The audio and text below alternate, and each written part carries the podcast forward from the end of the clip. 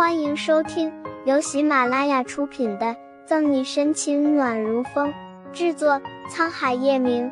欢迎订阅收听。第七百四十九章，倒掉过茶艺宗国际大案。眼看沈西越发的消瘦，宋义是看在眼里，急在心里，光华在眼瞳中流转。穆饶想了想，提议道：“下城也没什么好散心的。”不如让小西西去国外一趟，说不定到了陌生的环境，新鲜的人和事物会转移他的注意力呢。去国外，宋毅的眉蹙得更深。国外人生地不熟，会发生什么事还不知道，万一出现危险怎么办？沈西接二连三的受伤，宋毅已经有心理后遗症了。他害怕真的有一天会失去沈西。宋副局都说了是万一。那不还剩下万分之九千九百九十九吗？穆饶撇撇嘴反驳。纵然如此，宋毅还是不放心。小西的是心病，不是出国散散心就能好的。再说，你觉得小西会放下警局，放下放下叶晨宇出国吗？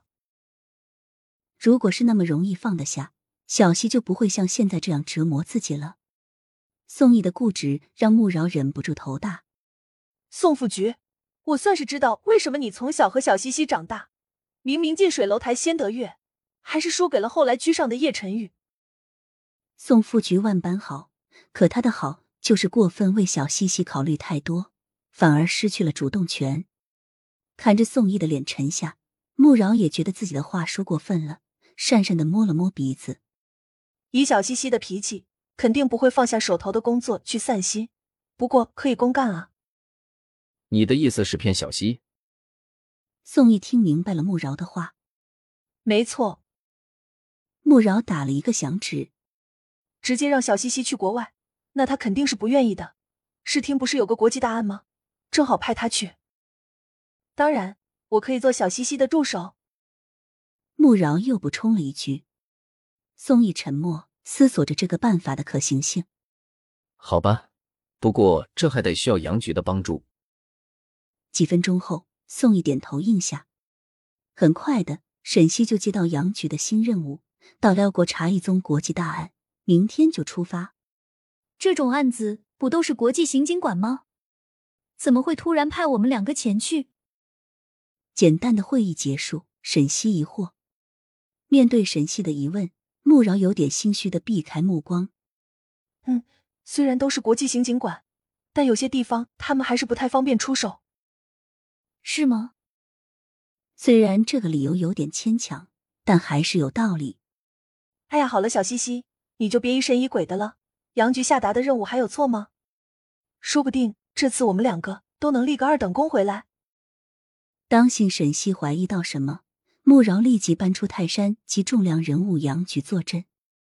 好吧，从未被杨局摆过道，沈西果然没有再怀疑什么，回家收拾行李去了。一日清晨，阳光透过树枝斜斜的照射下来，在草地上投射下一片斑驳的影子，看起来是那样的凌乱。左新阳手里举着纸飞机，在草地上欢快的跑着，一双眼里。满满的都是清澈透亮，看上去是那样的鲜活与美好，就好像是一颗嫩芽，浑身上下都透发出了生机。也只有在这个时候，他才像个孩子。可是，却是在下一刻，左新阳脚下一个踉跄，一下子跌倒在地，然后就再也没有了动作。原本站在大树之下，含笑看着左新阳的叶晨宇，在一瞬之间变了脸色。他的眼里闪过一道深沉的光，然后快速的走上前去，将他从地上扶了起来。新阳。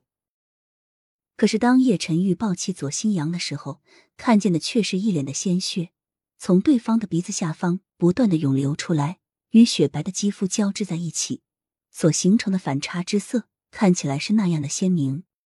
叶晨玉看着这个样子的左新阳，一颗心像是被一只大手给攥住了一般。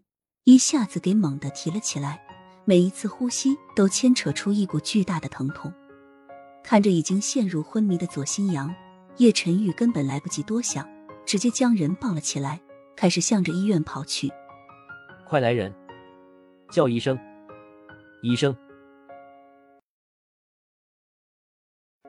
本集结束了，不要走开，精彩马上回来。